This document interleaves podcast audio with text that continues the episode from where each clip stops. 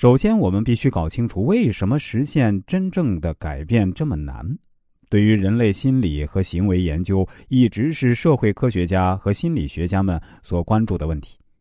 几十年来，他们经过大量的调查和研究，发现人类似乎有一种默认的偏见，这种偏见使得我们安于现状。当我们一旦对生活中某个方面感到满意时，我们就不会轻易破坏。这条路径似乎可行。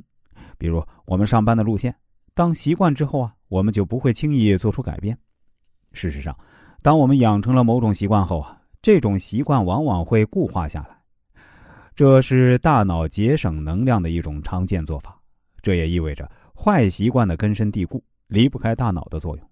而导致这个过程发生的因素有很多，比起意志力，周围环境的诱惑，还有更多我们看不见的影响力。正阻碍着我们实现改变。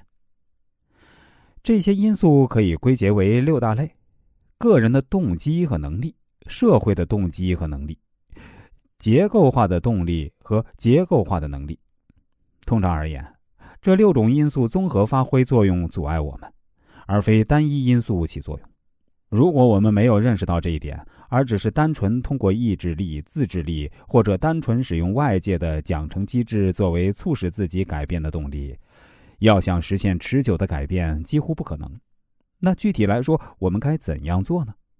如何真正实现长久改变？改变是可行的，但好的改变才是最为重要的。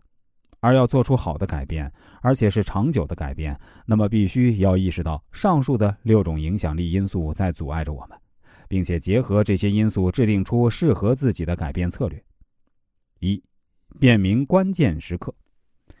任何的改变并非一朝一夕就可以实现，改变不像一个开关，按下灯就亮，改变更像是一个爬楼梯的过程，需要一步又一步的攀登，就如同跑马拉松，所以。我们并不需要时时刻刻紧绷神经，整个过程都付出全力。如果这样做，将会非常累，而且难以长久坚持。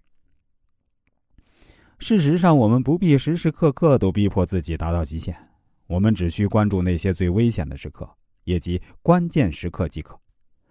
在关键时刻努力，其余时间则如常，将为我们的大脑节省能量，也将有利于我们减少抵触情绪。第二，采取关键行动。意识到了关键时刻，并不意味着我们就能改变。计划再多，如果不行动，都会变得毫无意义。